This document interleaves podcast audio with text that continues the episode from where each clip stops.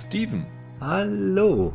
Wir wollen ja heute über Dark sprechen und Dark spielt ja zu großen Teilen im Jahr 1986. Deswegen dachte ich, ich frage dich mal, welche Serie aus dem Jahr 1986 ist denn deine Lieblingsserie gewesen? Also ich gebe ja zu, dass ich das jetzt spontan hätte nicht beantworten können, weil da musste ich natürlich nachschauen, äh, was 86 gestartet ist. Und dann war es auch ein leichtes, weil direkt bei A sprang mir etwas entgegen, was Alf heißt und was mich in meiner Kindheit auf jeden Fall sehr begleitet hat. Die außerirdische klassische Lebensform des Alf, die Familie Tanner, die war immer sehr vergnüglich anzuschauen. Im Nachhinein hat man auch noch vieles so erfahren, dass das für die Schauspieler mal gar nicht so witzig war, mit dieser Puppe darum zu spielen. Und Max Wright, der ja den William Tanner gespielt hat, da erzählt hat, wie, wie nervenaufreibend das alles war und dass er das total doof fand eigentlich. Aber so wie die Serie eben für mich als Kind ja so rüberkam, war es einfach ein großer Spaß und deswegen habe ich mich jetzt mal für Alf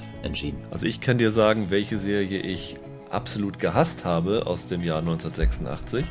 Das war nämlich der kleine Vampir. Aha. Weil das ist der Grund, warum damals alle in der Schule, naja, mich nicht gehänselt haben, aber damit aufgezogen haben, weil der kleine Vampir hieß ja Rüdiger. Und da musste ich mir immer ziemlich viel anhören. Aber die beste Serie damals ist für mich mit Abstand LA Law gewesen. Das ist damals von Stephen Bochco, der ja der große Serienmacher war. Später hat dann David E. Kelly übernommen und ähm, diese Anwaltsserie lief, glaube ich, bei RTL um 23 Uhr mal und ich fand das echt cool. Die Dialoge waren damals noch nicht so abgegriffen. Der Cast war sensationell, die haben damals unglaublich viele Fernsehpreise abgeräumt und die Serie habe ich jetzt länger nicht mehr gesehen.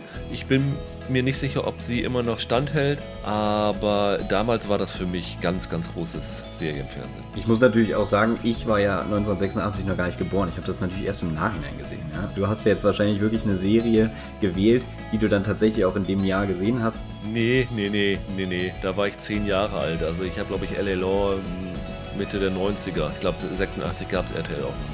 Okay, naja gut, dann sind wir ja doch ungefähr auf gleichem Level. Ja, so viel dazu.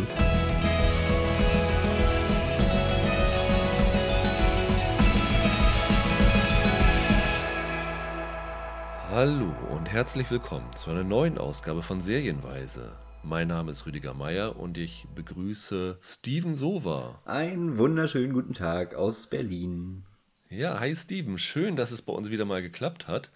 Und wir haben uns auch eine Serie ausgesucht, über die wir beide im letzten Jahr ziemlich geschwärmt haben, nämlich wir wollen über die dritte Staffel von Dark reden, die, meine ich, letztes Jahr bei dir auf der Top 10 war. Ja, auf jeden Fall. Also zweite Staffel war ja für mich, ich hatte ich damals gesagt, nochmal etwas, was die erste toppen konnte, was wirklich für mich dafür gesorgt hat, dass ich mich mit, mit Theorien beschäftigt habe, mit denen ich vielleicht vorher noch nie so wirklich Berührungspunkte hatte. Wie auch jetzt wieder hatte ich, glaube ich, damals wochenlang Nena-Ohrwürmer. ja. ähm, aber ja, das ist wirklich äh, ja, ein, ein starkes Stück gewesen. Für mich, glaube ich, ich hatte, glaube ich, damals schon gesagt, die beste deutsche Serie aktuell. Und ja, ich bin mal gespannt, wie wir jetzt so über die dritte Staffel reden, denn äh, es war ja klar, es gibt nur drei, das heißt, das ist jetzt das Finale. Genau, und weil es das Finale ist, haben wir uns heute auch überlegt, also erstmal, dass wir die gesamte Folge nur für Dark reservieren und zum anderen, dass wir das ein wenig strukturieren wollen, um einerseits nicht zu spoilern, andererseits aber auch gebührend über das Ende reden zu können. Also wir werden beginnen mit einem Teil, wo wir nochmal so Dark rekapitulieren, euch auf den Stand bringen, was man vor der dritten Staffel wissen muss. Spoilerfrei darüber reden, wie uns die dritte Staffel gefallen hat, was man empfehlen kann, was nicht. Ähm, vielleicht auch ein paar Tipps geben, was man noch als Vorbereitung machen sollte, bevor man sie schaut. Und dann werden wir irgendwann eine Warnung machen und sagen, so, jetzt wird hier ein wenig gespoilert und dann reden wir über die Auflösung, wie Baran Booda und Jantje Friese das hinbekommen haben und wie so unser Gesamtfazit von der Serie ist. Oh ja. Da bin ich ehrlich gesagt, Rüdiger, ich bin auch ähm, wirklich schon sehr gespannt, wie dein Gesamtfazit ausfällt, weil das kann ich als Transparenzhinweis für alle Zuhörer mal äh, vorausschicken. Wir haben relativ kurz im Vorlauf uns darüber unterhalten. Wir haben noch mal ein paar Sachfragen geklärt, aber ich weiß ehrlich gesagt noch nicht, wie du die Serie so bewertest im, im Gesamteindruck dann. Und ja, ich bin ein bisschen aufgeregt. ja, und wenn ihr mitreden wollt und falls wir, was bei Dark, glaube ich, sehr, sehr leicht passieren kann, irgendwelche Fehler machen, könnt ihr uns gerne Mail schreiben an serienweise.web.de oder äh, unter Twitter unter Serienpodcast oder in den iTunes-Kommentaren gerne Feedback hinterlassen. Dann können wir uns ein bisschen austauschen, wie ihr es fandet und was wir vielleicht übersehen haben. Dann lass uns doch mal loslegen, Steven, vielleicht wieso unsere Erwartung für die dritte Staffel war. Du hast ja schon gesagt, dass du die zweite sehr gut fandest. Warst du eigentlich das ist ja schon ein bisschen länger her, bei der ersten Staffel auch so begeistert. Also ich weiß noch, dass ich damals die Serie gut fand, aber in der ersten Staffel große Probleme hatte mit dem Sounddesign zum Beispiel und den Kalenderweisheiten, die da manchmal gesagt worden sind. Und in der zweiten Staffel, glaube ich, auch sehr, sehr, so wie du geschwärmt hatte darüber, wie viel Mut sie besessen haben mit dem Cliffhanger am Ende der zweiten Staffel und das das für mich auch wirklich eine sehr, sehr bemerkenswert geschriebene Serie war in der zweiten Staffel. Also absolut, da kann ich schon mal mit dir mitgehen. Äh, das war ähnlich auch bei mir. Also ich glaube, ich war vielleicht nicht ganz so kritisch wie du in der ersten Staffel. Ich erinnere mich ja auch noch, dass wir damals äh, noch mit anderen Kollegen gesprochen hatten und da gab es ja durchaus auch noch ja ganz, ganz andere Meinungen. Ja, also in der ersten Staffel gab es durchaus einen beträchtlichen Anteil an Zuschauern, die gesagt haben, nee, das ist mir hier alles ja so wie Mystery-Serie irgendwie funktionieren sollte. Das wird mir hier zu doll durchbuchstabiert und das ist mir alles zu kryptisch und zu bemüht vielleicht auch. Ähm, dem konnte ich mich nie anschließen, weil ich ehrlich gesagt das einfach schon von Anfang an so faszinierend fand. Und das hat mich total eingenommen. Und das war dann etwas, was in der zweiten Staffel eben noch verstärkt wurde durch die Sachen, die du auch schon gesagt hast und zusätzlich noch dass man eben gemerkt hat, es geht jetzt doch gar nicht mehr um diese ja, Who Done It kann man ja auch nicht sagen, also gar nicht um diese verlorenen Kinder und so, sondern es geht wirklich eher um so einen metaphysischen Ansatz und um dieses, wie funktioniert das alles mit Zeit und Raum? Und das fand ich eigentlich total spannend. Und äh, in der zweiten Staffel wurde eben dann auch noch durch diverse neue Handlungsstränge, ich meine, wir haben dann, glaube ich, zwei weitere Zeiten dazu bekommen, das war zum einen das Jahr 19 2021 und zum anderen auf jeden Fall die Zukunft, nämlich dieses Jahr 2053, was einfach nochmal so, ein, so einen riesen Kosmos aufgemacht hat. Genau, die, die Zukunft wurde ja einmal ganz, ganz kurz am Ende der ersten Staffel gezeigt und dann haben sie sich in der zweiten Staffel mehr darum gekümmert und das Jahr 1921 auf der anderen Seite dazu genommen, weil wer es noch gar nicht mitbekommen hat, aber ich denke, jeder, der hier den Podcast zur dritten Staffel von Dark hört, wird auch die ersten beiden gesehen haben. Es sind ja immer 33 Jahres Zyklen zwischen den einzelnen Zeitebenen, die in diesen Zeitreisen ja, benutzt werden können. Genau. Dann haben wir in der zweiten Staffel auch gelernt, dass auch eine Möglichkeit besteht, diese 33 Jahreszyklen irgendwie zu durchbrechen. Also da gab es dann schon zumindest ja relativ offensichtliche Hinweise darauf, dass das irgendwie auch anders funktionieren muss. Alles äh, lief dann auf das Atomkraftwerk in Winden, wo ja die ganze Geschichte spielt, hinaus, dass dort in einem Tunnel eben eine Verbindung in eine andere Zeit möglich ist. Und dann, genau, kamen in der zweiten Staffel ja auch schon relativ viele dieser Zeitreisemaschinen zum Einsatz, wo sich dann immer die Frage stellte, die dann vor allen Dingen am Ende der zweiten Staffel als großer Cliffhanger inszeniert wurde, geht es jetzt hier eigentlich um die Zeit oder geht es um die Welt? Denn äh, das war sozusagen der Punkt, wie die zweite Staffel endete. Das äh, nochmal als Erinnerung für alle Zuschauer war ja im Haus der Kahnwalds dann, als Jonas den, den Tod von, von Martha miterleben muss. Und plötzlich taucht aber eine andere Martha auf und sagt zu ihm, es geht gar nicht darum, in welcher Zeit wir uns befinden, sondern in welcher Welt. Und sie reisen weg, kurz bevor die Apokalypse sie ja hätte in, in den Tod reisen können. Genau, also Martha wird erschossen von Adam, diesem gesichtsentstellten Mann, wo wir, also wo glaube ich in der zweiten Staffel das Mysterium war, wer ist der? Und am Ende kam dann raus, dieser Typ ist halt ein sehr, sehr gealteter Jonas. Genau. Also in dem Fall hat quasi Jonas selber seine Freundin erschossen. In der jungen Version war er davon so entsetzt und dann kam seine Freundin wieder aus einem anderen Universum und hat ihn weggenommen. Und da hatte ich, glaube ich, damals im Podcast gesagt, wie unfassbar mutig das ist, obwohl bekannt ist, es gibt nur noch eine Staffel, auf einmal noch so einen riesen Fass wieder aufzumachen. Absolut, ja. Das war vor der dritten Staffel so ein bisschen meine Sorge. Also ich hatte das Gefühl, dass Jantje Friese, die ja nun das meiste geschrieben hat, in der zweiten Staffel völlig befreit aufschreiben konnte, weil sie wusste, es gibt noch eine dritte Staffel und ähm, ich habe jetzt schon meine etablierte Fangemeinde. Also jetzt äh, in den letzten Wochen hat Dark ja sogar bei Rotten Tomatoes ein Online-Voting zur besten, zum besten Netflix-Original gewonnen. Also weltweit. Ja, weltweit. Also es ist schon ein internationales Phänomen gewesen. Und da konnte sie natürlich, ich sag mal, das Universum weit expandieren. Und da hatte ich dann aber so ein bisschen Angst, wie kriegt man das alles wieder in der letzten Staffel eingefangen. Und die letzte Staffel ist ja nun auch nicht ultra lang. Sie hat sieben oder acht Folgen. Acht Folgen? Acht Folgen. Die letzte hat noch ein bisschen Überlänge, aber es ist ja jetzt nicht so, so viel. Genau, also es ist eigentlich immer wieder so diese, diese typische 50 Minuten, würde ich jetzt mal sagen. Immer ein bisschen mehr äh, hin und wieder. Und die letzte Folge dann, ich glaube, so eine Stunde fünf. 75 Minuten, also es sind schon über, weit über eine Stunde. Ah, okay, okay, ja. Und da hatte ich ehrlich gesagt ein bisschen Sorge, weil die beiden sind ja auch große Lost-Fans gewesen und Lost hat es nicht hinbekommen. Game of Thrones hat das Ende komplett vergeigt. Also so Serien, die ein großes Universum abdecken und äh, ja, viele Figuren und eine große Mystery verstecken die stolpern ganz, ganz oft auf der Zielgerade. Und ich hätte das, glaube ich, nicht mal so als Verdammnis hier bei Dark gesehen, wenn das so tatsächlich gewesen wäre, weil ich fand die Reise unglaublich spannend. Also es gab da so viel zu diskutieren drüber. Das hätte mir trotzdem Spaß gemacht, aber, und da kann ich jetzt schon mal vorgreifen, mir hat die letzte Staffel gut gefallen. Also ich habe da große Freude dran gehabt. Okay, dann, dann setze ich doch da auch an und sage, dass die letzte Staffel auf jeden Fall zu einem ja doch befriedigenden Ende führt. Äh, das, das ultimative Ende finde ich sogar ziemlich grandios, aber es gibt für mich doch noch so, also ich habe dir schon mal vorab geschrieben, es ist Meckern auf hohem Niveau, aber ich finde, dass die dritte Staffel manchmal mir vielleicht zu redundant ist und manchmal ein bisschen zu viel wieder äh, mit Kalendersprüchen um sich wirft. Das sind so Sachen, die ich jetzt, sage ich mal, auf der Kontra-Seite ähm, notieren musste.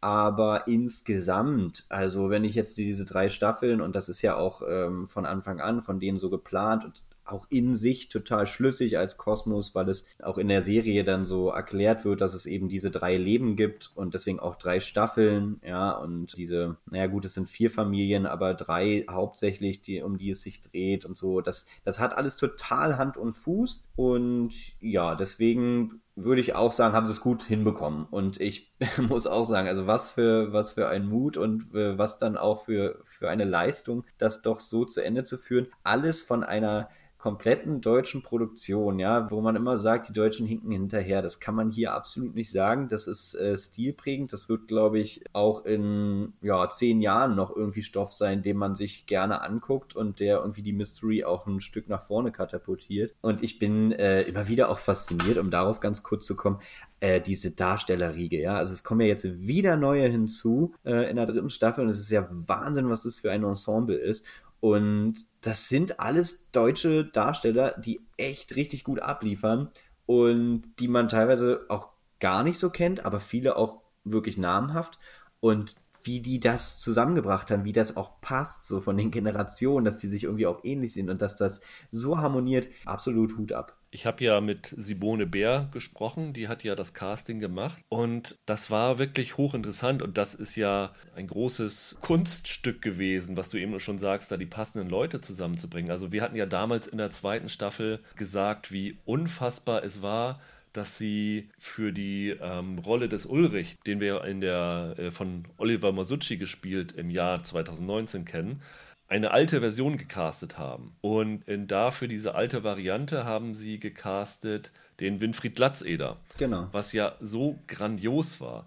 Und äh, die Simone Bär hat gesagt, dass sie damals, als sie Masucci gecastet haben, weil der ja so ein unglaublich markantes Gesicht hat, wo sie gedacht hat, oh Gott, wie soll ich da jetzt jemanden finden, der da irgendwie zu passt? Und äh, außer Glatzeder hatte sie auch niemanden, der das sonst hätte machen können. Und sie hat mir dann auch so, Sachen gesagt, die ich gar nicht so im äh, Kopf hatte. Also äh, wenn, wenn du sagst, so, wen cast ich jetzt zu dieser Rolle dazu in einer anderen Altersstufe, da denkt man, okay, ich muss so ein bisschen an die Gesichtsform achten, sodass das passt, der Haaransatz vielleicht und solche Sachen. Aber ich habe zum Beispiel nicht bedacht, die Augenfarbe. Ich dachte, okay, du kannst mittlerweile farbige Kontaktlinsen, das ist ja kein Problem, aber wenn du zum Beispiel jemanden mit braunen Augen hast und da versuchst, blaue Augen rauszumachen, würde das nicht funktionieren, weil das mit Kontaktlinsen irgendwie nicht hinzukriegen ist. Und vor allen Dingen, was ich überhaupt nicht bedacht habe, die Figuren begegnen sich ja auch häufig in, in verschiedenen Zeiten. Und wenn die sich begegnen, dann kann ja natürlich nicht sein, dass einer 1,80 ist und der andere 1,60 ist, sie müssen ja halbwegs die gleiche Größe haben, wenn es nicht gerade Kinder sind. Das hat natürlich auch die Auswahl noch eingeschränkt und dazu noch, dass es alles deutsche Schauspieler sind. Also das ist wirklich ein Job, den die Simone Bär gemacht hat, der ist weltweit, würde ich fast sagen, äh, bisher noch nicht, hat es den noch nicht so gegeben. Ja, kann ich auch nur unterschreiben. Es sind jetzt in der, in der neuen Staffel, kommen da wieder auch Figuren hinzu, die auch also zum Beispiel ganz am Ende gibt es jetzt nochmal ein, äh, naja, man könnte sagen Figurentrio, aber das eine ist nur ein Baby, aber ich will da nicht zu weit vorausgreifen. Da kommen halt nochmal zwei neue Darsteller ins Spiel, die auch das ganz toll machen, die irgendwie auch nochmal so einen ganz, ganz neuen Zug da reinbringen und eigentlich alle, ich, ich weiß gar nicht, ich hatte irgendwie mit keinem, wo ich mal gesagt habe, ach nee, das passt nicht oder das macht er einfach nicht gut oder das ist hier overacted oder so nee, ich muss echt sagen, rein so von der, von der darstellerischen Bewertung her habe ich da nichts zu meckern. Sie haben ja auch gleich in der allerersten Szene der dritten Staffel eine neue Figur drin, beziehungsweise drei neue Figuren, ja. die auch wirklich gemeinsam auftreten, weil es kommt eine Figur, die wir noch nicht kennen, die eine sehr markante Hasenscharte hat. Ja. Und die gibt es einmal als, wie alt ist der Junge? 14? 13, 12, irgend sowas. Der nächste halt 33 Jahre älter und der wieder 33 Jahre älter. Und äh, die werden gespielt von zum einen äh, zum ersten Mal einem realen Vater- und Sohn-Duo, nämlich Hans Diel und Jakob Diel. Und Claude Henrich spielt den, den kleinen Jungen. Und diese Figur spielt eine sehr, sehr zentrale Rolle in dieser Staffel. Und wir wissen wirklich am Anfang überhaupt nicht, wer das sein könnte. Hattest du da eine Idee, was es sein könnte? Also wer dieser Mann mit der Hasenscharte ist? Genau. Ich kann ja mal so anfangen. Ich habe ja den Trailer als erstes gesehen, bevor ich die Screener von Netflix bekommen habe. Und auch da ähm, waren die ja schon zu sehen. Dort war das, glaube ich, dann so, wenn ich mich recht entsinne, dass die in diesem, wie soll man es nennen, in diesem riesen Raum da von Adam stehen, vor diesem Adam und Eva Plakat und sich die, die Stammbäume aus Winden anschauen. Und da habe ich schon echt angefangen zu rätseln und dachte mir, was ist das denn jetzt? Also, wo kommen die denn jetzt auf einmal her? Ich hatte ja, eigentlich irgendwie immer gedacht, dass das irgendwas mit Adam und Eva halt zu tun haben muss, aber ich konnte es mir nicht erklären. Also ich bin ehrlich. Ich habe natürlich, wie das wahrscheinlich jeder machen wird, der jetzt die dritte Staffel guckt, mir diese Stammbäume zur Hilfe genommen, die Netflix ja jetzt auch zur dritten Staffel nochmal aktualisiert hat, äh, die es ja aber auch im Internet gibt ähm, die man überall finden kann. Und dann habe ich halt geguckt, wo sind hier noch Fragezeichen und hatte so dann geschaut, ja, wer könnte das denn sein von diesen Fragezeichen? So, das war meine meine Herangehensweise. Also es war ja zum Beispiel noch offen, wer ist der Ehemann von Agnes Nielsen oder die Eltern von Noah und Agnes, also ganz weit zurückgehend. So, das war meine Vermutung. Ich glaube auch der Ehemann von Claudia Tiedemann stand noch nicht fest. Also das sind noch so ein paar Fragezeichen. Das war so meine, meine erste Vermutung. Ich sage jetzt nicht, ob sie eingetreten ist oder widerlegt worden ist. Das machen wir am Ende. Genau, so bin ich rangegangen. Ich habe noch einen anderen Ansatz gehabt und zwar äh, stehe ich ja total auf dieses mythologische, auf dieses mythische dahinter irgendwie und ja ich habe das halt mit der Hasenscharte gesehen und habe mir gedacht, ja, was ist denn eigentlich eine Hasenscharte? Also was, was, bedeutet das eigentlich? Und gibt es da eigentlich auch so einen Mythos um diese Hasenscharte? Und da kam ich tatsächlich dann auf so, so ethnologische Betrachtungen dazu und es war total spannend, weil die Hasenscharte wird so als Symbol der Spaltung betrachtet, ja, und äh, es gibt irgendwie so, ich glaube, nord-südamerikanische Mythen darum, dass äh, der Hase äh, ebenso als ähm, Gottheit verehrt wird, der als Vermittler der Mächte zwischen oben und unten, also zwischen der Menschheit und den oberen Mächten halt irgendwie dient und dass diese Hasenscharte dafür halt ein Symbol ist. Und ganz oft gibt es äh, eben auch diese äh, Theorie, dass Hasenstaaten entstehen bei Mehrfachgeburten, also bei Zwillingen oder so. Okay. Und äh, das fand ich dann auch irgendwie total spannend und habe mir gedacht, ah, okay, das werden die ja auch nicht umsonst gemacht haben, dass sie eben diesem dubiosen Trio da solch ein markantes Zeichen verpasst haben. Guck mal, Spaltung, als du das Wort gesagt hast, habe ich gedacht, Kernspaltung, Kernkraftwerk, vielleicht hat es damit was zu tun. Also ähm, das ist halt auch so das, was ich jetzt bei der dritten Staffel wirklich mir nochmal gedacht habe. Ich meine, das hätte ich damals auch schon gesagt. Ich habe das Gefühl, dass Dark noch viel effektiver wäre, wenn sie im Wochenrhythmus ausgestrahlt würde, weil es so viel drüber zu diskutieren gibt und ich finde gerade in der allerersten Folge gibt es so viel zu entdecken. Also ich habe die ja schon relativ früh gucken dürfen, weil ich Interviews geführt habe und, äh, und solche Sachen und ich habe mich so halt gefühlt wie der einzige Mensch auf der Welt, der jetzt äh, schon Dark gesehen hat. Und ich möchte mich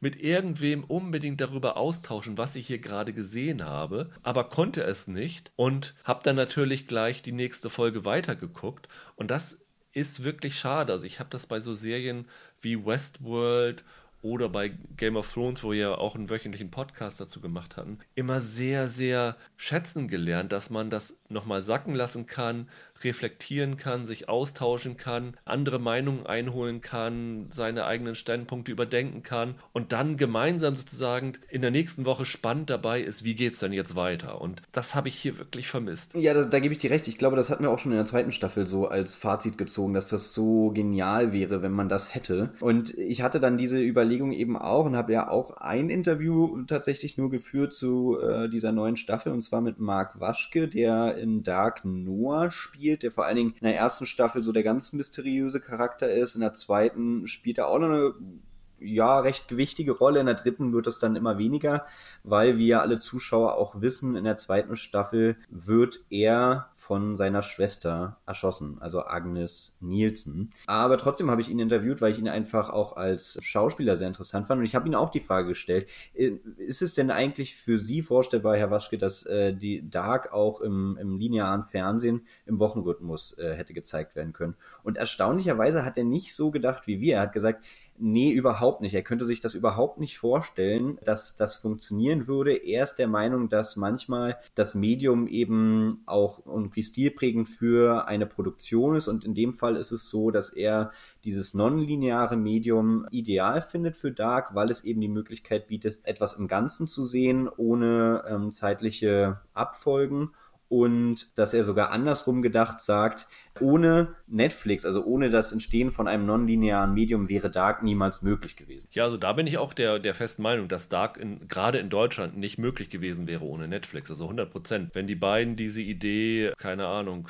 ZDF, ARD vorgeschlagen hätte, die werden wahrscheinlich rausgejagt worden aus dem Besprechungsraum. Also das sehe ich schon so, aber es gibt ja auch bei Netflix so diese eingekauften Serien, die im Wochenrhythmus laufen. Und angesichts der, der Flut an Serien, die es, die es gibt, würde ich mir manchmal wünschen, dass Netflix von diesem Bingen, das natürlich Netflix ausmacht, in gewissen Fällen mal abweichen würde. Und der Grund, warum die erste Folge in mir das Verlangen geweckt hat, mit jemandem sich auszutauschen, ist, weil wir in der ersten Folge ja in dieses Paralleluniversum entführt werden, in das die Martha jetzt den Jonas reinbringt. Ja. Und in diesem Paralleluniversum, in der ersten Folge, sind ganz, ganz viele Sachen, die in der ersten Folge, in der allerersten Folge der Serie auch gemacht worden sind. Also ich habe dann letztendlich, als ich gesehen habe, es gibt hier wirklich viele Parallelen, habe ich auf dem Fernseher mir den Auftakt der dritten Staffel reingeholt und habe auf dem Laptop daneben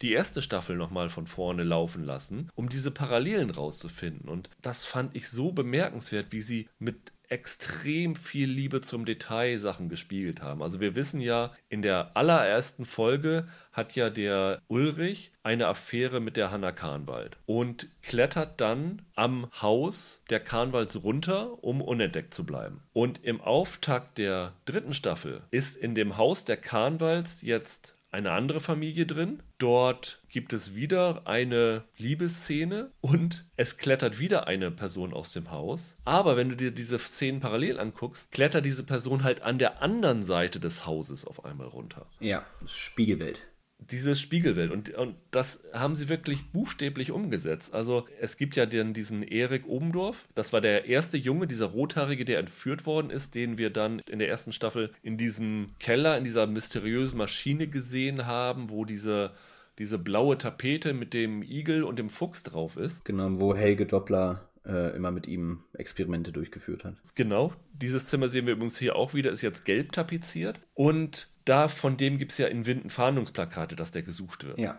Und in der Parallelwelt Winden gibt es halt diese Fahndungsplakate auch. Aber das Bild von dem Erik ist auf diesem Fahndungsplakat gespiegelt. Das heißt, er guckt nicht zur einen Seite, sondern zur anderen Seite. Das ist unglaublich cool gemacht und ist auch ein bisschen eine Hilfestellung für den Zuschauer, äh, was ich erst später realisiert habe, was ich aber vielleicht auch gerne hier allen auf den Weg geben möchte, damit die vielleicht nicht so verwirrt sind, weil es gibt so Momente, wo zum Beispiel, du hast diesen Typ mit der Hasenscharte schon erwähnt, der die Hasenscharte leicht versetzt auf der einen Seite des Gesichts hat. Und es gibt Szenen, da hat er die Hasenscharte auf der leicht versetzt auf der anderen Seite des Gesichts. Es gibt auch jemanden, eine Figur, die eine Wundung unterm Auge hat, wo dann auch das Auge wechselt. Und ich habe da geguckt und habe gedacht, sind das jetzt andere Figuren aus der Parallelwelt? Sind das jetzt neue Charaktere und so? Und das hat mich total verwirrt, so um die fünfte, sechste Folge rum. Aber es ist einfach nur ein Zeichen dafür, in welcher Welt die sich befinden. Das heißt, wenn jemand aus einem Universum in das andere Universum wechselt, wird er sozusagen auch optisch gespiegelt und die Wunden im Gesicht sind halt auf der anderen Seite. Und das ist halt so eine, so eine Hilfe für den Zuschauer, in welchem Universum wir uns gerade befinden. Und zusätzlich haben sie es ja noch so gemacht, dass sie immer, wenn sie in dieses Spiegeluniversum springen, auch äh, eine Texttafel einblenden, wo dann immer die Jahreszahl steht und die ist eben dann auch gespiegelt. Also das ist mhm. dann auch immer in so Spiegelschrift. Äh, das fand ich auch, äh, wie du schon sagst, ziemlich genial, wie sie das gemacht haben. Und ich erinnerte mich sofort daran, wie wir, ich meine, es müsste jetzt irgendwie so anderthalb Jahre her sein, als Baran Oda und Jantje Friese den Drehstart verkündet haben für die dritte Staffel, haben sie so ein Posting äh, über die sozialen Medien ja, ja. Äh, abgesetzt mit einem Bild aus dieser Schule in Berlin, wo sie immer die Windener Schule gefilmt haben. Und dort waren äh, sie beide, Jantje Friese, Baran Oda zu sehen und noch drei Darsteller. Es waren sogar mehr als drei Darsteller. Es war sogar eine Figur, wo wir gesagt haben, wer ist das genau, denn dabei? Ja, genau. Und die äh, spielt auch hier in der Staffel wieder eine Rolle. Die ist auf einmal wieder mit dabei. Auf jeden Fall war auch das Bild gespiegelt. Und das haben die damals schon so äh, ge gepostet, weil eben natürlich mit dem, mit dem Ende der zweiten Staffel klar war, es geht jetzt hier nicht mehr nur um, um die Zeit, sondern eben auch um eine neue Welt. Und da wussten wir dann recht schnell, es ist eben eine Spiegelwelt, es ist etwas erschaffen worden, wo ja versucht wurde, ein Paralleluniversum zu kreieren, um bestimmte Sachen durchzudeklinieren, zu, zu, zu, probieren, ob das auch anders funktionieren würde. Und äh, das ist natürlich für eine Serie rein dramaturgisch ein absoluter Geniestreich, weil es zu bestimmten naja, Varianten einfach kommt, die erstens amüsant sein können, ja, also äh, auch, auch diese, diese Liebesbeziehung und so, aber halt auch aufschlussreich, also weil du, wir können ja jetzt mal das Beispiel Ulrich Nielsen nehmen, der ja wirklich äh, in den ersten beiden Staffeln zentrale Figur war, jetzt in der dritten eigentlich nicht mehr so, aber in diesen Spiegelwelten schon, denn es geht auch darum, dass nur weil etwas versucht wird zu verändern, der Mensch an sich trotzdem nicht verändert wird. Also dass die Persönlichkeit irgendwie immer auch gleich bleibt. Das ist halt diese, diese Diskussion, die sich immer die, durch die Serie gezogen hat, freier Wille, ne? das weil auch zum Beispiel Westworld oder Devs gerade macht. Ja. Ähm, das, das ist ja sozusagen, was die Serie sehr, sehr diskutiert. Bin ich frei in meinen Entscheidungen oder ist alles, was ich mache, ohnehin schon vordefiniert? Und da ist natürlich in diesem Paralleluniversum, das ist eine super Möglichkeit, um genau diese Theorie nochmal wieder auszutesten, weil wir haben teilweise unterschiedliche Voraussetzungen in, diesem, in dieser neuen Welt, die wir kennenlernen. Also ähm, wir haben eben schon über dieses äh, PR-Foto gesprochen, wo jemand war, wo wir dachten, wer ist das? Das war äh, Sammy Scheu-Ritzel, der Schauspieler, den man in der sechsten Folge der ersten Staffel kurz gesehen hat, weil er mit Martha in dieser Theateraufführung dabei Richtig, war. Richtig, genau. Und es stellt sich jetzt heraus, dass er den Kilian Obendorf spielt, den Bruder von diesem verschwundenen Erik. Ja. Und das ist, finde ich jetzt kein Spoiler, weil es wirklich essentiell ist und auch gleich in den ersten Minuten verraten wird. In dieser Parallelwelt, in die Martha Jonas holt, dort existiert Jonas nicht. Genau. Und Martha ist mit diesem Kilian zusammen. Richtig. Und weil Jonas nicht existiert, gibt es auch noch andere Verschiebungen in den Familienkonstellationen.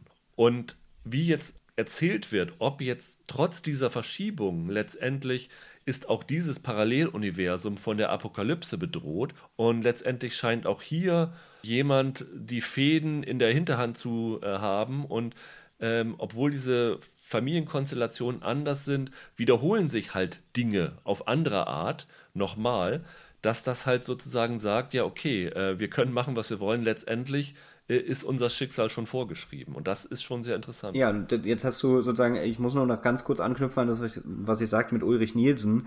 Ich wollte jetzt nicht spoilern, ich will nur sagen, genau das äh, mit dieser Diskussion um den freien Willen wird an seiner Figur sehr anschaulich gezeigt, weil eben sein notorisches Fremdgehen auch in einer Parallelwelt stattfindet, aber eben auf andere Art und Weise, weil er in ja in anderen äh, Beziehungskonstellationen unterwegs ist, ja. Aber trotzdem ähm, ist das so so wunderbar wie etwas Abstraktes, also was ja, wenn ich mir Diskussionen über freier Wille versus Determinismus durch, durchlese, es ist ja wahnsinnig verkopft und abstrakt. Aber Dark schafft es durch so einen Kniff, etwas so greifbar und anschaulich zu machen, dass dadurch äh, eine ja sehr philosophisch verkopfte Diskussion auf einmal irgendwie plastisch wird und das ist ein großer Gewinn. Und sie haben halt auch, auch so andere Sachen gemacht, wo du erstmal drüber stolperst. Also wir wissen ja, dass der alte Helge ein deformiertes Auge hat, weil er ja als Kind von dem Ulrich Nielsen mit einem Stein ja, verprügelt worden ist, äh, weil... Also er wollte ihn eigentlich töten, ja.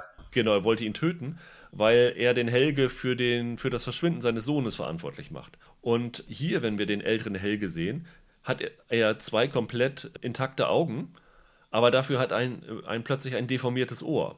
Oder der, der Polizist äh, Torben Wöller. Ja, genial auch. Der hat auf einmal keinen Arm mehr. Genau, statt, statt wie vorher eine, eine Augenklappe hatte er. Ne? Ja. Ne? Und jetzt, jetzt hat er nur einen Arm. Also darauf können wir ganz am Ende, würde ich darauf gerne nochmal zu sprechen kommen, weil bei dem Torben ist es ja so, in der ersten Staffel hat er eine klassische Augenklappe, in der zweiten Staffel hat er so eine Brille, die auf der einen Seite verdunkelt ist und jetzt in der dritten Staffel in dieser Parallelwelt eben fehlt ihm der linke Arm. Und äh, das, ja, da, da gibt es am Ende nochmal eine sehr ähm, tolle Erklärung für, beziehungsweise auch nicht, aber darauf kommen wir später dann nochmal. Und es setzt sich das fort, was in der zweiten Staffel auch schon war, dass wir halt relativ schnell eine weitere Zeitebene reinkriegen. Ja. Weil wir logisch vor 1921 dann ins Jahr 1888 reinspringen. In dem Jahr sitzt jetzt Jonas fest und äh, macht so ein bisschen auf Nikolaus Tesla, weil er versucht, einen ja, so eine Energiequelle zu finden, um seine Zeitmaschine wieder in Gang zu bringen. Und äh, dort sitzt er halt mit Bartosch, Franziska und Magnus fest. Also erhalten wir jetzt hier noch eine Zeitebene dazu, wobei man sagen muss, dass die jetzt nicht so extrem ausgelebt wird wie andere Zeitebenen. Nein, also am Anfang äh, ist das wirklich eigentlich nur sozusagen nochmal als Unterbau, um zu verstehen, äh, dass eben an unterschiedlichsten Zeitpunkten probiert wurde, diese, diese Zeitreisen in Gang zu setzen. Später gibt es nochmal ein bisschen mehr ja, inhaltliche Substanz aus dieser Zeit, weil ähm, eine Geschichte sich um Bartosch ähm, entspinnt. Aber Ansonsten ist das eigentlich nur vom, vom reinen Set-Design und so wieder sehr interessant, äh, wie das alles gestaltet ist, äh, in welcher Ausstattung sie sich da bewegen, äh, was sie für Klamotten tragen, wie sie sich selbst auch so mimisch, gestisch so äh, ja, darstellen. Das, das ist schon alles wieder sehr, sehr gut gemacht. Aber sonst würde ich denken, ist eigentlich in der dritten Staffel, vor allen Dingen so in den ersten, ich sag mal, drei, vier Folgen, sehr viel Spiegelwelt und vor allen Dingen auch eben sehr viel ähm, wieder 86 und dieses Zukunftsszenario. Also man, man genau, 2053 nach der Apokalypse. Genau, da gibt es viel. Und vor allen Dingen, also aber auch 2020, muss man auch sagen, nach der Apokalypse. Also zum Beispiel haben Peter und Elisabeth Doppler diese Apokalypse überlebt. Das hatte mich auch ein bisschen verwirrt, wo ich erst dachte, sind die jetzt 2053, weil es so ähnlich aussah. Aber es hat ja diese, ja, diese Explosion des Kernkraftwerks gegeben und jetzt ist auch im Jahr 2020 so eine Winden ja, ja wie so eine postapokalyptische Welt. Ja. Also dort spielt auch relativ viel. Und es regnet wieder in Winden, ganz wichtig. Ja. Eine Sache, die wir noch zu der ersten Folge sagen müssen, es gibt nämlich noch eine Figur, die eingeführt wird. Eine ältere Dame. Ja. Wird gespielt von Barbara Nüsse und es ist, glaube ich, in der ersten Folge schon relativ offensichtlich, wer das sein soll, ne? Ich denke auch. Ich finde es auch, ja, sehr offensichtlich, im Gegensatz zu manch anderen Sachen. Äh, das Interessante ist, wenn man sich die Credits durchguckt der ersten Folge, wo dann halt immer steht Young Bartosch, Adult Bartosch, Old Bartosch für die Schauspieler in den einzelnen Altersstufen, wird hier nicht geschrieben Old Martha, sondern es steht in den Credits Eva. Ja. Und da sind wir dann natürlich schon wieder bei einem Punkt. Wir haben den, den alten Adam gehabt, wir haben hier Eva gehabt, wodurch es eigentlich noch deutlicher wird, dass es Martha sein muss. Also dass irgendwie mit Martha und Jonas so dieser Adam und Eva Mythos forterzählt genau, wird. Genau, die Schöpfungsgeschichte, ja. Genau, in dieser Kirche, in der sie sich treffen oder in, den, in diesem ja, Verschwörungszimmer, so ein Freimaurerraum oder was es ist, gibt es halt auch so ein Gemälde von Adam und Eva. Das wird also schon ein, ein sehr wichtiger Teil dieser dritten Staffel, genau. diese biblische Geschichte. Ich denke auch, also das, ist, das habe ich jetzt ähm, sozusagen nicht mitgesagt, ist aber eigentlich sogar, wenn nicht sogar der zentralste Bestandteil der dritten Staffel, die Schöpfungsgeschichte Adam und Eva, äh, hier eben erzählt über Martha und Jonas und eben so erzählt, dass die beiden äh, in diesen verschiedenen Zeitebenen, wo wir jetzt schon gesagt haben, dass da ähm, unterschiedlich gewichtet äh, 86 wieder und, und 2020 eine große Rolle spielt, auch nichts davon wissen, teilweise dann aber in der Parallelwelt davon wissen, sich versuchen, das gegenseitig zu erklären, aber auf unterschiedlichen Wissensständen sind, teilweise auch Getriebene dadurch, dass Martha, ja, ich glaube schon recht stark von dieser Eva sozusagen angeleitet wird, Jonas aber von Adam anfangs und da eben andere Aufträge erhält und das ist dann so der zentrale, ja, Konflikt, kann man sagen, und daraus ergibt sich dann alles andere. Und das äh, ist etwas, was mir also einerseits total gut gefallen hat, aber eben auch das, was ich vielleicht meinte. Man hat dadurch immer wieder Momente, wo etwas nochmal erzählt wird, was man schon mal gesehen hat, aber aus einer anderen Perspektive. Und das ist natürlich notwendig. Ich verstehe auch, warum die es machen, aber es führt bei dem jetzt rein Zuschauen manchmal zu einer sehr hohen Redundanzauslastung, sodass man halt denkt, oh, jetzt, jetzt sehe ich das alles schon wieder. Man hat das Gefühl, man, man kennt das alles irgendwie schon. Aber dabei ist es eben immer ganz wichtig, deswegen auch hier schon mal ganz klar die Empfehlung, irgendwie nicht durchbingen und nicht acht Folgen am Stück, sondern ruhig mal eine Folge gucken, ein bisschen in sich gehen und dann auch die zweite und dritte und so genießen dass das immer wieder auch, ja, mit diesem, ich, also es gab mal ein so ein Zitat, das hatte ich mir nochmal rausgesucht, was in, in, Dark gesagt wurde. Ich kann es ja mal ganz kurz äh, nochmal vorlesen, weil ich das für diese ja, Interpretation ganz wichtig finde. Da hieß es, zehn Menschen, die einen Elefanten aus zehn unterschiedlichen Richtungen betrachten, werden über seine Form und Beschaffenheit zu zehn unterschiedlichen Aussagen kommen.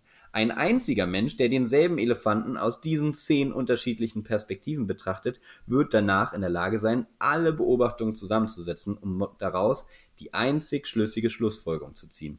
Und das finde ich ist so ein bisschen die dritte Staffel. Man, also man, man sieht noch mal ganz viele Sachen, auch aus unterschiedlicher Perspektive, aber irgendwann schafft es Dark, vor allen Dingen so ab Folge 6, 7, das so vor allen Dingen so zu reduzieren auf Adam und Eva. Und dann irgendwann in der letzten Folge hast du nur noch Adam und Eva. Und dann kriegst du nur noch diese, diese Blickwinkel und irgendwann sogar nur noch einen. Und dann erschließt sich das Bild am besten. Und das ist irgendwie so genial, weil man natürlich in diesem riesigen Figurenensemble am Anfang dachte, ja, umso mehr Perspektiven mir gezeigt werden, umso schlüssiger wird's. Nein, das ist ein fataler Irrglaube. Ja, also das war auch mein Eindruck. Also ich fand den Auftakt unglaublich stark. Also durch diese ganzen Parallelen hat mich das komplett fasziniert, darüber äh, nachzudenken, was das jetzt genau bedeutet. Also es ist ja auch schon im Trailer zu sehen, dass plötzlich Martha in diesem ja fast schon legendären gelben äh, Regenmantel äh, unterwegs ist und äh, auf einem äh, Fahrrad unterwegs ist, auf dem vorher Jonas unterwegs ist. Also dass die beiden offenbar die Positionen getauscht haben in dieser Welt. Das war so mein, mein erster Gedanke, als ich das gesehen habe. Und das fand ich total spannend. Und dann kam so ein bisschen, ich sag mal so Folge 5, 6, der Punkt, an dem ich komplett verwirrt war. Was teilweise daran lag, weil ich ähm, gewisse Sachen wie mit dieser Spiegelung im Gesicht äh, missinterpretiert habe, aber auch weil, wie du schon sagst, plotmäßig das Ganze nicht wirklich in diesen zwei Folgen mehr vom Fleck kommt. Das frustriert so ein bisschen, oder? Man hat dann so, so zwischendurch echt das Gefühl, hey, also so richtig voran geht's jetzt nicht. Und irgendwie erzählt ihr mir jetzt hier in der dritten Folge wieder das Gleiche, bloß anders.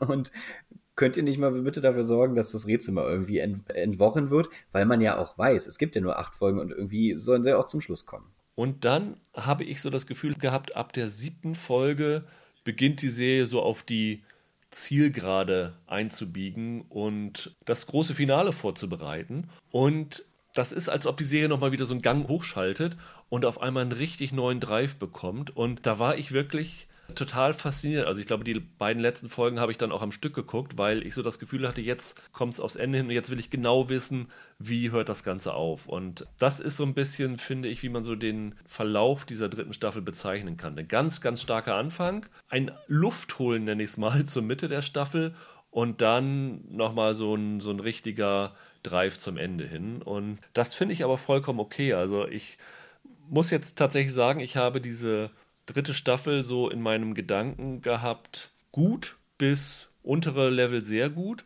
Aber jetzt, wo wir jetzt drüber reden, in diesem Moment, weil mich das schon wieder so fasziniert alles, durch dieses Gespräch wird es für mich nochmal wieder aufgewertet, weil man sich so toll darüber austauschen kann und was da für Arbeit hintersteckt, finde ich, muss man auch mal würdigen. Also das ist wirklich, ich weiß nicht, ob das so viele hätten schaffen können. Ja, ich musste da äh, auch immer so ein bisschen dran denken, wenn man, also auch in der dritten Staffel kommt man noch vermehrt äh, oder bekommt man vermehrt noch diese Bilder gezeigt von den Stammbäumen. Äh, also das ist äh, an unterschiedlichen Punkten. Also es gibt äh, immer wieder in der Polizei, im Kommissariat gibt es diese Stammbäume, wenn zum Beispiel Charlotte und Ulrich sich darüber austauschen. Es gibt die aber auch in dem Bunker, wo die aufgehangen werden, wo zum Beispiel Martha davor steht und die nochmal alle durchgeht. Und es gibt die auch in diesem ja, da in diesem Oratorium, in diesem großen Raum, wo Adam und Eva als Porträt hängen und so, da gibt es ja. auch. Und immer wieder, wenn ich das gesehen habe, dachte ich mir, oh Gott, das muss ja für Jantje Friese und Barambo Oda muss das ja auch mal so krass gewesen sein, weil die halt einfach echt alle diese Figuren hatten, alle diese Zeitebenen und dann mussten so irgendwie aufpassen, dass das wirklich äh, sinnhaft zusammengebracht werden kann. Ich glaube, da kann man schon äh, den Zuschauern auch die Angst nehmen. Das wird schon relativ plausibel alles dann erklärt und die Leerstellen, die bleiben, finde ich. Also da habe ich zumindest ganz klar das Gefühl, dass die auch bewusst gesetzt wurden und ähm, dass da ja so ein bisschen so dieses, sage ich mal, Inception-Motiv durchkommt. Ja, fällt der Kreisel um oder nicht? Das soll so ein Mysterium bleiben. Auch am Ende ist das in Dark etwas, was sich die Showrunner hier erhalten. Wenn man nochmal was kritisieren will, du hast es ja vorhin auch schon angesprochen, ich auch, dieser Hang zu theatralischen Monologen. Da bin ich wirklich in den drei Staffeln nicht so richtig mit warm geworden. Also nee, also wenn ich der Anfang ist das Ende und das Ende ist der Anfang und so, wenn ich das irgendwie zum 15. Mal gehört habe, da dachte ich mir auch, hey komm, jetzt lasst es bitte.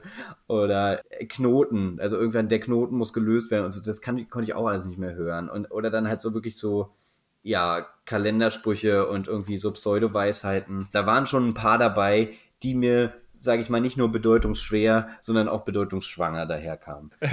es gibt, es gibt übrigens einen Twitter-Bot, der nennt sich Dark Zitate Bot, äh, Dark Zitate, wo ja so, so Dark Zitate mit einem Algorithmus fiktiv kreiert werden. Und äh, das ist schon sehr lustig, weil das, das könnte tatsächlich eins zu eins aus der Serie stammen. Also gestern ist morgen und gestern ist die Zukunft, alles ist miteinander verbunden, wir sind nicht frei in dem, was wir tun, steht zum Beispiel da oder sowas.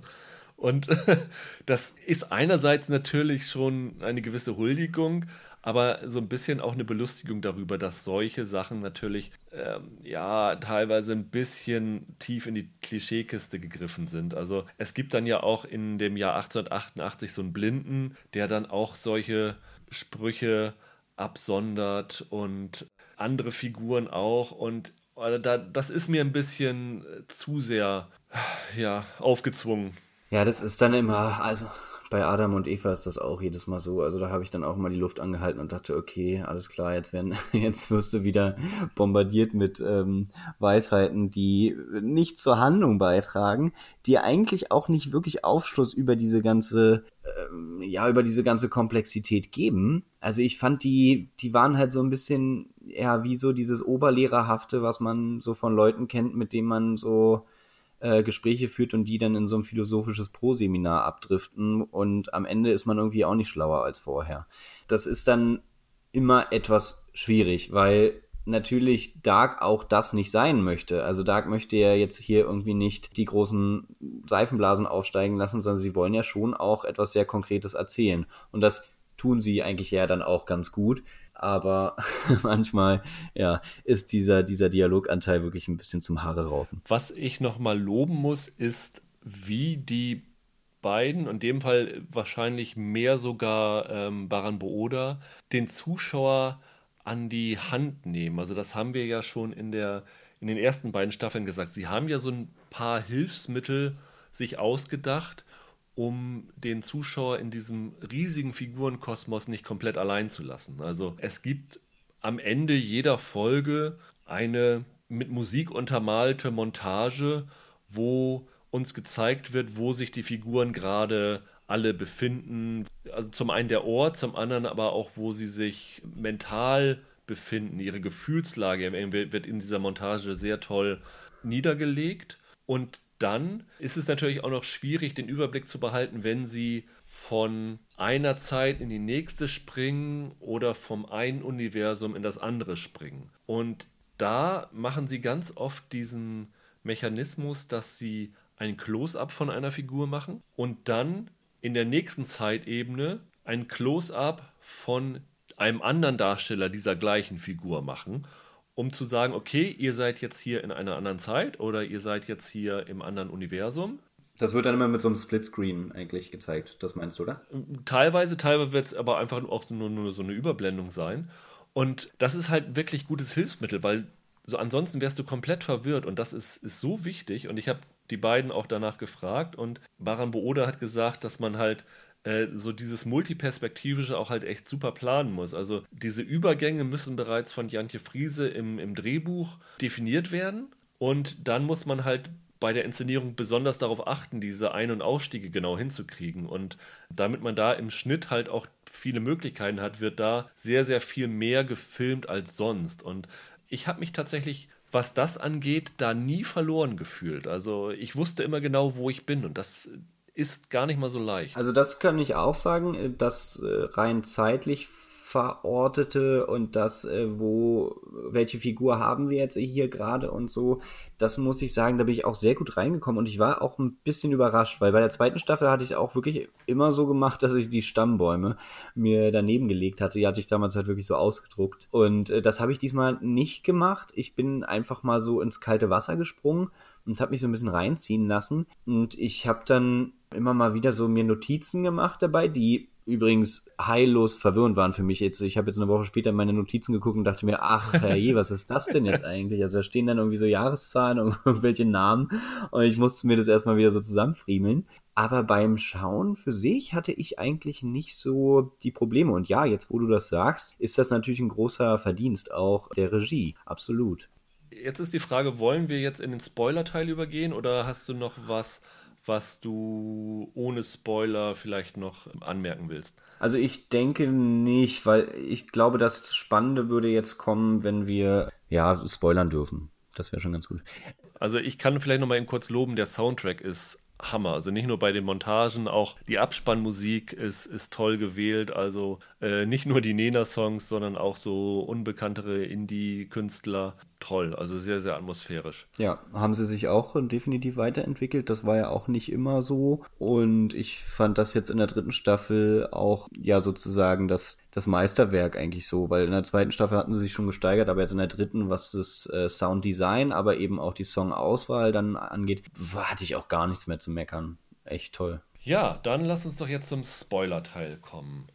Also wenn ihr, ich sag mal, Folge 7, 8 noch nicht gesehen habt, am besten jetzt ausschalten und wiederkommen. Und dann wollen wir vielleicht kurz drüber reden, wie die Serie endet und was so unser Leidensweg auf dem Weg dorthin war und unsere Gefühlslage und äh, wie unser Fazit zu der Serie ist. Also wir wissen ja, das habe ich jetzt im, im Nicht-Spoiler-Teil jetzt noch nicht so detailliert gesagt, dass auch die Eva ja ein Interesse daran hat, dass diese Apokalypse stattfindet. Und ehrlich gesagt, das hat mich so ein bisschen gestört dabei, dass teilweise die Figuren von Jonas und auch von Martha, von den Jüngeren, sehr, sehr naiv und gutgläubig waren. Also sobald denen irgendwer erzählt hat, ja, du musst, musst das und das machen, damit du diese Apokalypse verhindern kannst, hat es sich ja immer ein paar Folgen später herausgestellt, äh, dass sie nur benutzt worden sind, um halt eben diesen Kreislauf aufrechtzuerhalten. Das und stimmt, ja, das hat mir. dass die dann halt nicht beim vierten Mal sagen, ja Moment, also wollt ihr das wirklich, sondern das halt immer gut, glaube ich, wieder weitermachen. Das fand ich so, also das, das habe ich irgendwie nicht so ganz abgekauft. Das war so ein bisschen mein, mein, ein Punkt, der mich gestört hat. Das stimmt, das hatten wir, das habe ich auch vergessen, ja. Das, das muss man auf jeden Fall nochmal betonen, dass, weil ich damit auch Probleme hatte, genau das, was du sagst, dass dann auch immer Martha und Jonas dann auf einmal rum geschrien haben, weil du hast mich ja nur angelogen und ich ja, dachte, genau. ey komm, also irgendwann kann man halt auch mal ein bisschen selbstermächtigt und mündig über Sachen nachdenken und vielleicht äh, Sachen hinterfragen. Aber vielleicht, ja, ist auch da die Konsequenz der Serie, dass eben und das kann man vorwegnehmen, sich äh, ja Barambo Oda und Jantje Friese schon gegen den freien Willen aussprechen und sagen, es hängt eben alles doch miteinander zusammen und wir sind letztendlich irgendwie davon abhängig, wie wir von unserer Umgebung beeinflusst werden, ja, also so ganz grob gesprochen. Und vielleicht sind die deswegen so gewesen, aber ich fand es auch doof. Letztendlich aber die Motivation, warum die uralten Versionen von den beiden, also Adam und Eva, wie sie hier genannt werden, das halt machen wollen, das fand ich wieder nachvollziehbar, weil das halt die Jüngeren dann so leichtgläubig waren. Also die Motivation, vor allen Dingen von der Eva, ist ja, und da knüpfen wir wieder an dem Anfang an, weil wir sie vorhin schon erwähnt haben, dieses Triumvirat mit den Hasenscharten. Ja. Und es stellt sich dann ja raus, dass diese drei, beziehungsweise diese eine Person, das ist ja in verschiedenen Zeitebenen, also dass das der Sohn von Adam und Eva ist. Richtig. Also von, von Jonas und Martha ist so. Aber ist ja das gleiche. Also das muss man auch erstmal sagen. Also Adam und Eva sind Jonas und Martha. Ich glaube, das hat man vorhin schon kurz gesagt, aber das, genau, das, ist, das ist klar. klar.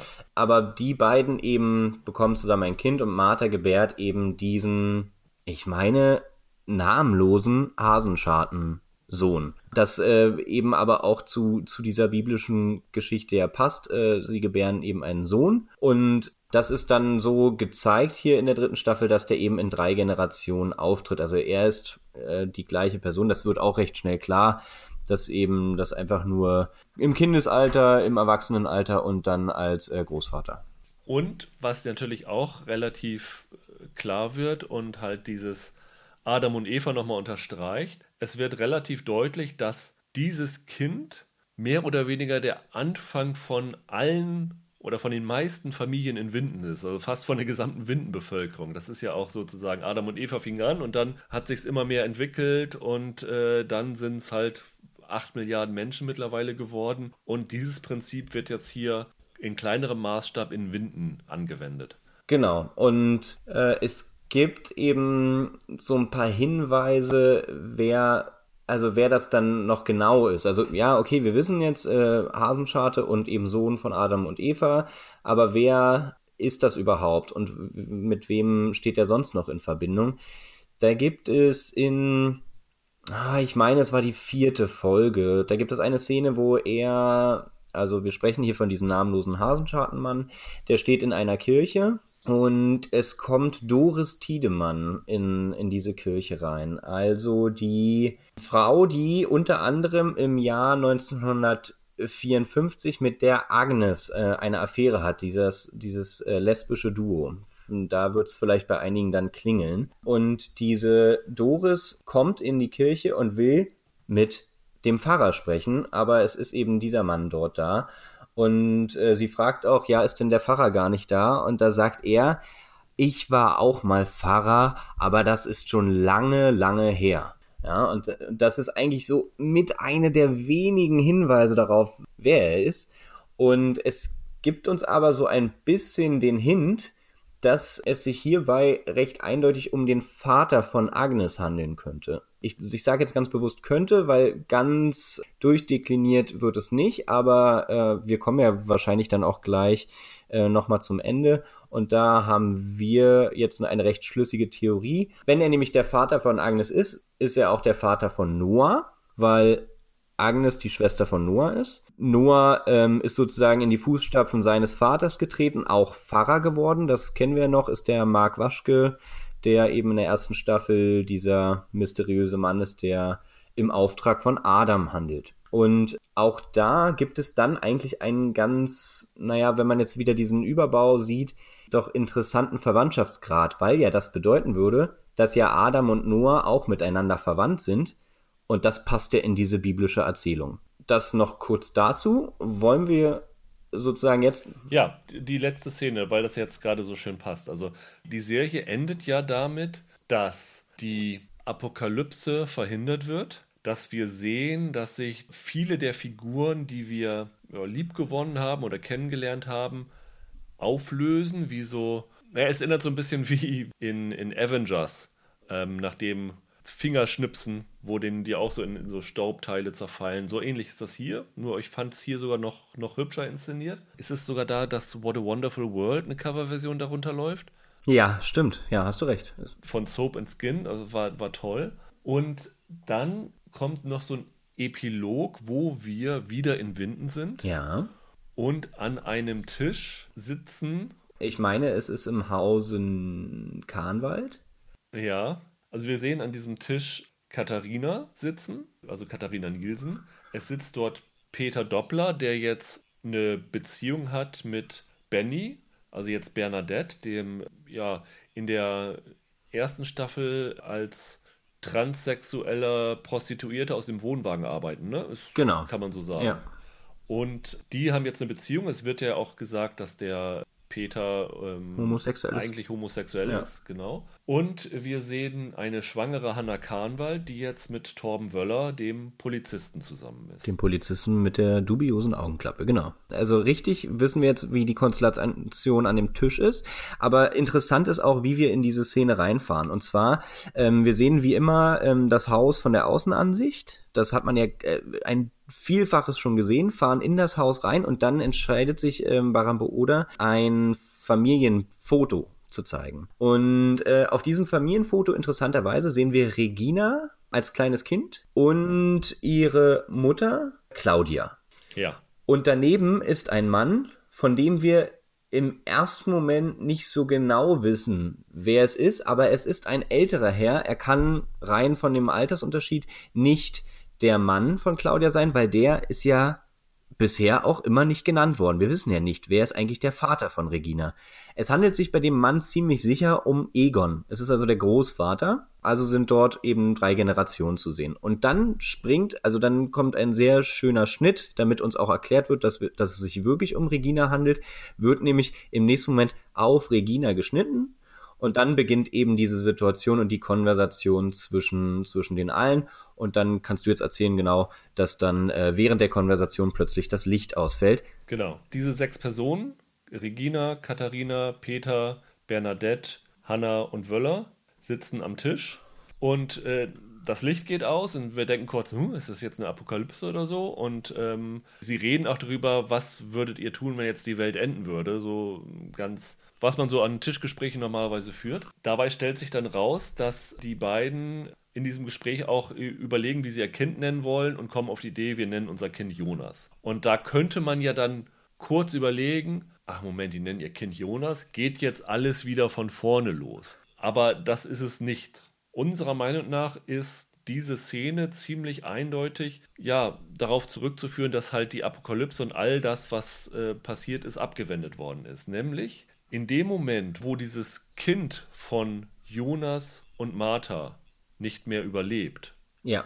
geht ja dann auch diese ganze Familienstammbaum nicht weiter. Also ähm, es gibt dann ja halt auch den unseren Jonas, den wir kennen, unsere Martha, die wir kennen. Alle, die sozusagen im Stammbaum von ihnen abhängen, die existieren halt nicht mehr. Genau. Und diese sechs Personen, die hier sind, sind sozusagen die Überbleibsel, die auch ohne diese Verbindung weiter existieren würde. Genau, das ist sozusagen die real existierende Konstellation, von der wir eigentlich ausgehen müssen.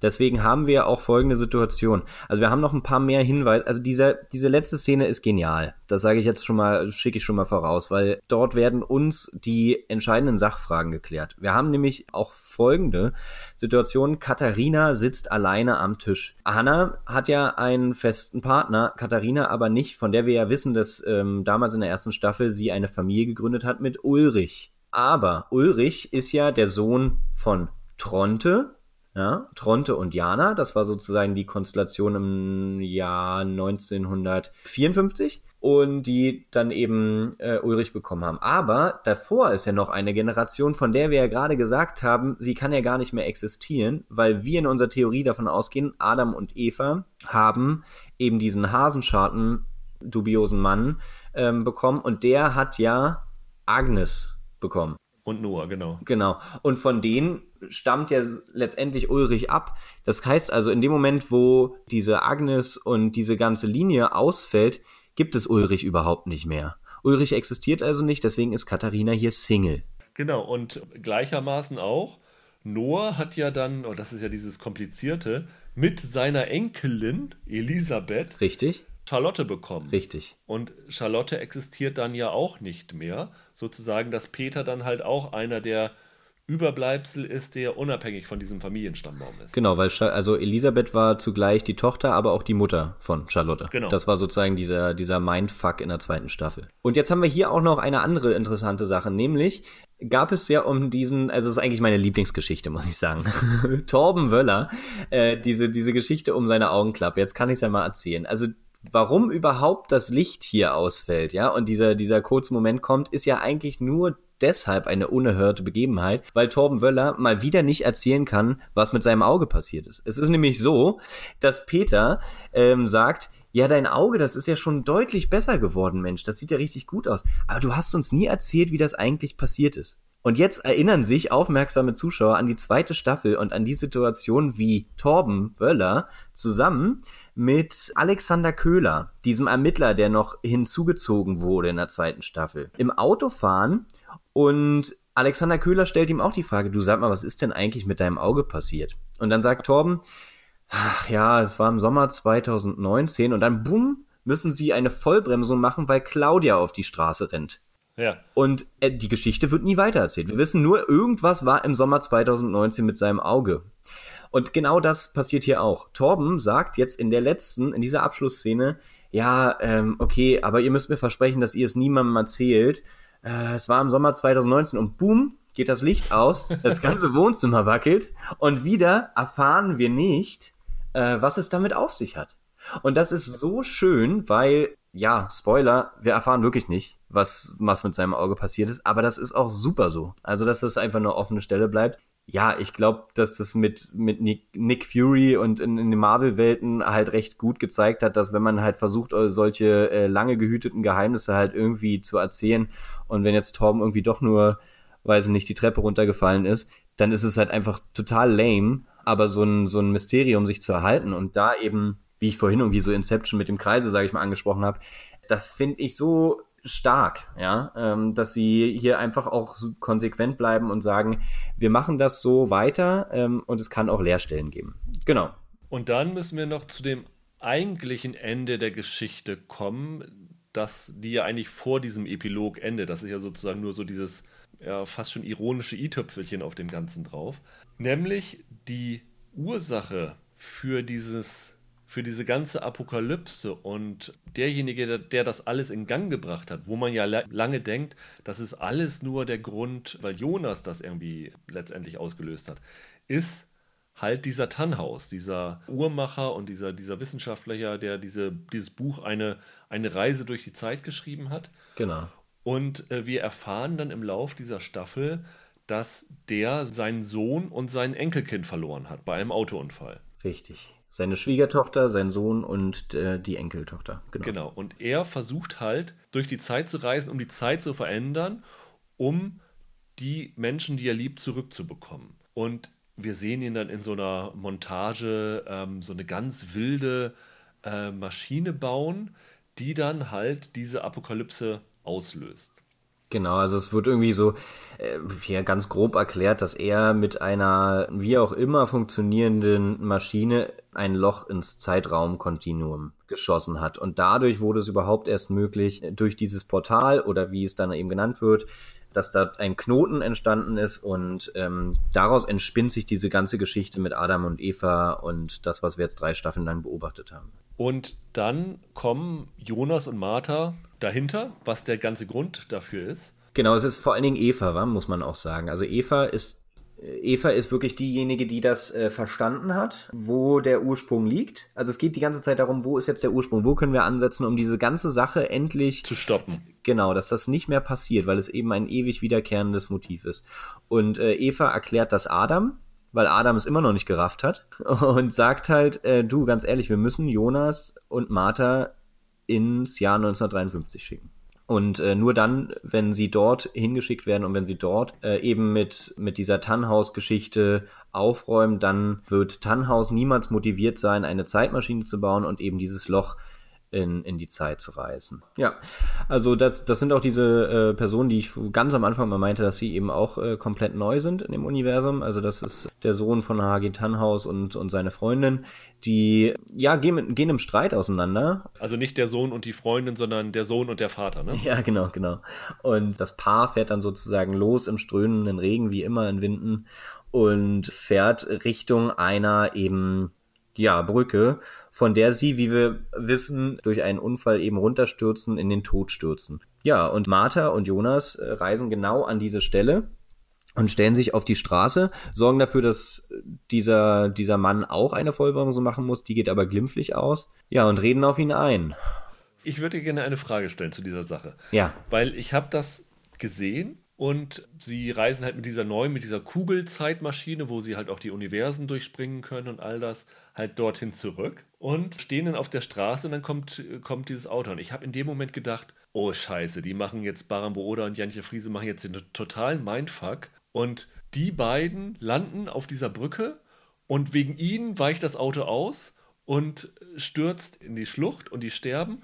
Und sie sind letztendlich der Grund, warum das alles ausgelöst wird. Und äh, das ist dann sozusagen dann die ultimative Begründung, dass äh, freier Wille nicht existiert. So hatte ich das kurz vorher interpretiert. Hattest du diesen Gedanken auch?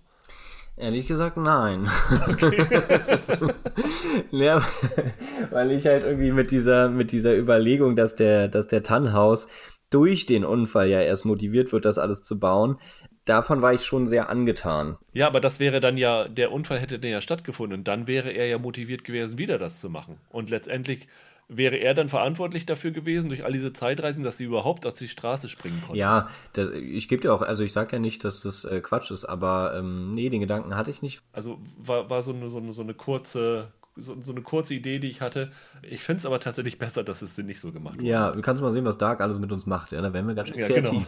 Genau.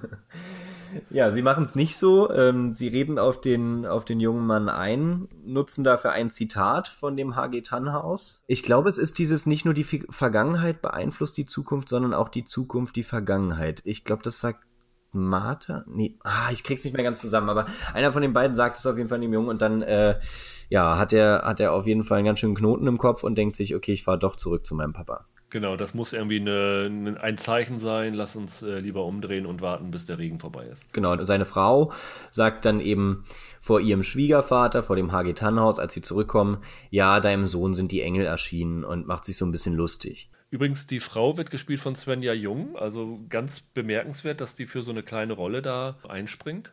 Das, obwohl sie so eine, so eine bemerkenswerte Karriere jetzt hingelegt hat in den letzten Jahren das ist sozusagen dann der Grund, warum sie die Apokalypse verhindern. Und ich muss sagen, wenn man sich so das nochmal Revue passieren lässt, dass das schon echt klug und clever gemacht ist und ich nicht sagen kann, dass sie das hätten irgendwie anders oder besser machen können. Also, und das ist ja schon mal, schon mal viel. Also, Lost hatte ja damals so einen, ja, so einen, so einen kleinen Cop-Out, wie man schon sagt, mit der Auflösung, mit dem Ganzen, wo irgendwie alle sich drüber aufgeregt haben. Und Dark geht das schon irgendwie logisch und schlüssig vor. Und das äh, hätte ich ehrlich gesagt, ist mehr, als ich erwartet hatte. Also da musste ich ehrlich gesagt auch nochmal an dich denken, als ich das alles gesehen habe, weil ich mich erinnerte, wir haben ja bei der ersten Staffel einen Podcast zusammen mit Baran Booda und Jantje Friese geführt.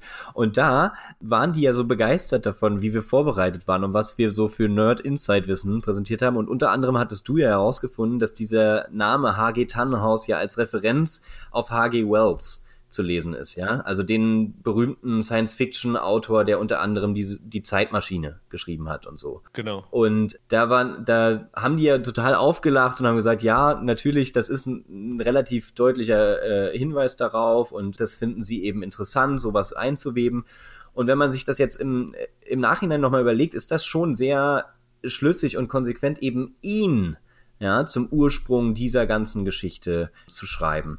Weil das kommt doch einigermaßen überraschend genug, glaube ich. Ich glaube, das ist die Fanbase, die äh, sich in Fanforen ja schon äh, dutzendfach überschlägt mit Theorien, trotzdem begeistern wird. Und ich habe auch das Gefühl, dass es organisch so total Sinn ergibt. Also dass es jetzt nicht irgendwie ähm, jetzt so eine Kapriole wäre, die so aus der Luft gegriffen ist. Und gleichzeitig ist es aber eben so, es ist fern von diesem Adam-Eva-Komplex, von dieser Schöpfungsgeschichte, weil die ist eben nur so oben drauf gesetzt, äh, um, um da so ein bisschen diese ja, eben paar philosophischen Gedanken, die sie so haben, noch erzählen zu können.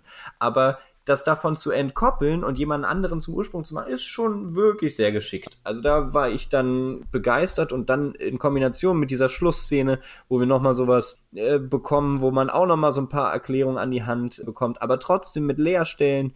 Also für mich geniale Kombination, ja. Also wo ich dann auch sagen muss, äh, da kann ich dann über diese Kinderkrankheiten mit Jonas und Martha, die naiv durch die Welt rennen, dann doch verschmerzen meine, das, was du vorhin gesagt hast, passt ja auch dazu, dass äh, Eva ähm, Adam erst erklären musste, wie das alles funktioniert, weil er es nicht kapiert hat, dass er vielleicht so ein bisschen naivling ist und deswegen auch das nicht verstanden hat, dass alle ihn nur benutzen. Also ja, ich finde sowieso gut, wenn Frauen den Männern die Welt erklären. Das ist, eigentlich ist es wirklich immer so. Der Gegenentwurf äh, zum Mansplaining ist es dann. Ja, genau. Ja, sehr schön. Hast du noch offene Fragen? Also ich hatte dir mal was geschrieben, das ist für mich noch so ein bisschen unklar, aber das sind Kleinigkeiten. Dieser Alexander Köhler, der ist ja eigentlich Boris Niewald, der irgendwann, ich meine, es war in den 80er Jahren eben diese andere Identität angenommen hat. Da bleibt so ein bisschen was im Unklaren, was, was da jetzt eigentlich genau dahinter steckt, wer dieser Typ ist. Und in der dritten Staffel spielt Alexander Köhler auch keine Rolle. Das war mir irgendwie so ein bisschen unklar, warum man das überhaupt aufgemacht hat als Handlungsstrang ja, brauchte es jetzt irgendwie nicht unbedingt für mich. Janche Friese hat gesagt über das äh, Ende, dass sie es wichtig fanden, dass sie genügend Fragen befriedigend beantworten können, aber auch einige Sachen offen lassen, damit dieses Universum für die Zuschauer auch nach der letzten Folge noch so eine gewisse Faszination hat. Deswegen ist es vielleicht auch sogar sinnvoll, nicht alles ähm, geschlossen zu machen. Also ich glaube, es steckt da nicht mal hinter, dass man für ein mögliches Spin-off oder irgendwas äh, noch was offen haben will in der Hinterhand, nee. sondern einfach, dass es halt äh, wahrscheinlich zu mehr Diskussionen führt, wenn man nicht alles beantworten kann. Also dabei finde ich eben auch spannend, dass äh, diese ganzen Theorien, die es gab, wenn man da mal so ein bisschen eingetaucht ist, da war eine, ja, doch recht, recht interessant, dass nach der zweiten Staffel, wo eben dieser, dieser Cliffhanger ja war, dass es noch eine andere Welt gibt, äh, relativ ausführlich darüber debattiert wurde, dass es bestimmt ein Paralleluniversum gibt, was das eigentlich real existierende ist. Also die, die eigentlich reale Welt. Und das finde ich also als Überlegung natürlich legitim und das wird in der dritten Staffel ja, das hatten wir ja schon gesagt, so schön durchgespielt, ja. Also dass es eben nochmal die Möglichkeiten gibt, diesen freien Willen halt so, so geil irgendwie darzulegen. Aber das ist hier eben auch erklärt, nein, äh, die Parallelwelt ist nicht die echte Welt, äh, sondern es geht halt einfach darum, dass innerhalb dieses, dieses Universums, ja, ein, ein Fehler dafür gesorgt hat, dass sich unterschiedliche Welten bilden konnten, aber die eigentlich reale Welt entsteht dann erst wieder, wenn wir am Schluss sind und wenn alles wieder in sich zusammenfällt. Also alles, was wir in den drei Staffeln sozusagen erlebt haben, ist komprimiert auf sechs Tage, ja. weil der 21. Juni ist ja sozusagen, damals ging es los, 21. Juni 2019 meine ich, oder was, 2020? 2019. 2019. Genau, genau, also mit dem Suizid von, von äh, Michael Kahnwald. Dann wissen wir ja sechs Tage bis zur Apokalypse, deswegen logischerweise startet jetzt die neue Staffel auf Netflix. Und diese äh, sechs Tage sind eigentlich nur diese, diese normale äh, Zeit, in der das erzählt wird. Ähm, und da passieren eben dann diese, diese äh, ja, verschiedenen äh, abtauchenden äh, Welten, in die man da so einsteigt. Ja, fand ich, fand ich irgendwie auch nochmal schön, dass, dass die Parallelwelt einfach nur so ein, so, ein, so ein Spielszenario wurde. Und es ist auch so toll, wie sie in dieser einen Szene ähm, diese Welten verbinden lassen. Die, die, sind dann irgendwann, Jonas und Martha, in so einem Tunnel oder, oder, oder sowas drinne und dort haben sie dann Einblick sozusagen in die andere Welt, wo sie den jeweils anderen als kleines Kind sehen. Ja. Und der jeweils andere in der, in der quasi Anführungsstrichen realen Welt macht halt dann irgendwie eine Tür auf oder eine Schranktür auf und sieht dort diese andere Person und sagt, wer ist denn dieses Mädchen? Kein anderer sieht diese, äh, sieht diese anderen. Ähm, fand ich irgendwie äh, also das war eine Szene, die ich richtig, richtig toll fand. Das ist natürlich auch, äh, also ich meine mich zu erinnern, dass Janche Friese zumindest gesagt hat, dass sie großer Twin Peaks-Fan ist. Und äh, das ist eine ziemlich klare Referenz auf, auf den, ähm, auf die Black Lodge und diesen Red Room und so, was man, was man in Twin Peaks hat, auch so als da ja so ja, metaphysisches Szenario, wo dann mitgespielt wird. Das ist hier tatsächlich auch nochmal ganz interessant, ja, weil man sozusagen in einem ja, in einer nicht real existierenden Zwischendimension ist, wo man äh, durch die Zeit gucken kann. Ist total genial. Es gibt ja auch eine, ich war da wirklich ein bisschen rausgeworfen von, muss ich sagen. Äh, Anfang siebte Folge in der dritten Staffel, die beginnt ja total anders. Also es ist so ein Code Opening, äh, wo auf einmal ein Wissenschaftler kommt und erklärt, wie Raum und Zeit miteinander zusammenhängt. Da dachte ich erst so, hä? Warte mal, ist es jetzt hier irgendwie so eine, so eine Bonusfolge, wo mir halt nochmal so ein bisschen erklärt wird, wie, wie, wie das alles funktionieren soll und so? Oder, oder was ist damit gemeint? Aber da haben sie halt probiert, sozusagen diesen, ist es dann sogar Hage Tannhaus gewesen?